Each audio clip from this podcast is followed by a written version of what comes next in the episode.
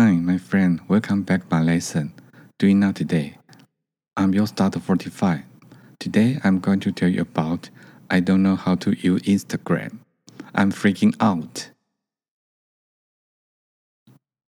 I have no idea if you remember what I mentioned. I'm a computer idiot and a layman for the electronic products. So I didn't contact with Instagram. But as I know, seems everyone like. Now I'm a podcaster for part time. Many friends suggest that I should apply for account. So I arranged time to apply online today. I didn't expect that the apply would be done. However, when I opened the app, although it was written in Chinese, but my brain all blank. I don't know how to use it at all. Seriously, it took me more than half a day to study, but it still failed. I really don't know how to use Instagram. I'm freaking out. Okay, I will repeat it again and in Chinese, and I will speak slowly.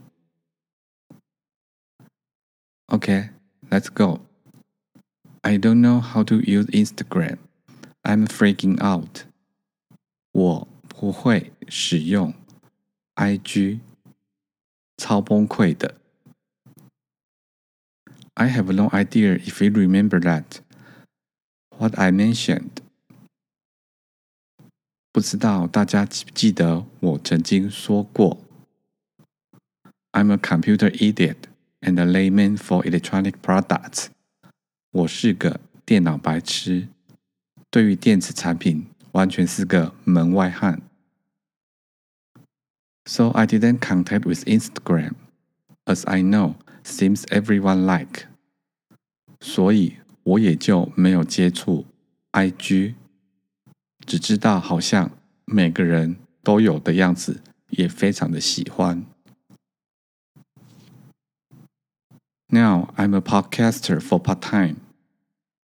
因为我现在算是一个 part time 的 podcaster。 Many friends suggest that I should apply for an account. 很多朋友都建议我应该要申请一个 IG 账号。So I arranged time to apply online today. 所以我今天就特别拨空上网申请。I didn't expect that application would be done. However, when I opened the app, Although it was written in Chinese, my brain all blank. 没想到，好不容易申请完成，打开 App 后，虽然上面都是写着中文，但我却一脸茫然，完全不知道如何使用。Seriously, it took me more than half a day to study. 说真的，我研究已经有超过半天的时间，but it still failed，但还是完全失败。I really don't know how to use Instagram. I'm freaking out. 我完全不知道如何使用，真的超崩溃的啦。Okay, this time I will speak Chinese And speak very slowly. Please listen carefully.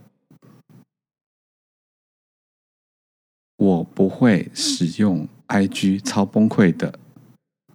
不知道大家记不记得我曾经说过，我是个电脑白痴，对于电子产品是个门外汉，所以我也就没有接触到 IG，只知道好像每个人都有的样子，也非常喜欢使用。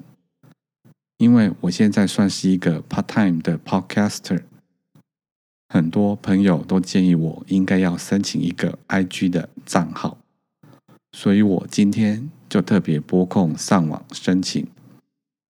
没想到好不容易申请完成，打开 App 后，虽然上面都写中文，但我却一脸茫然，完全不知道如何使用。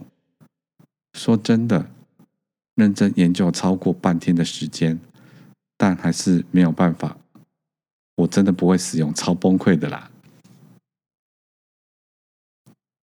Okay, that's all for today. Hope you like. Thank you for listening. Have a nice day.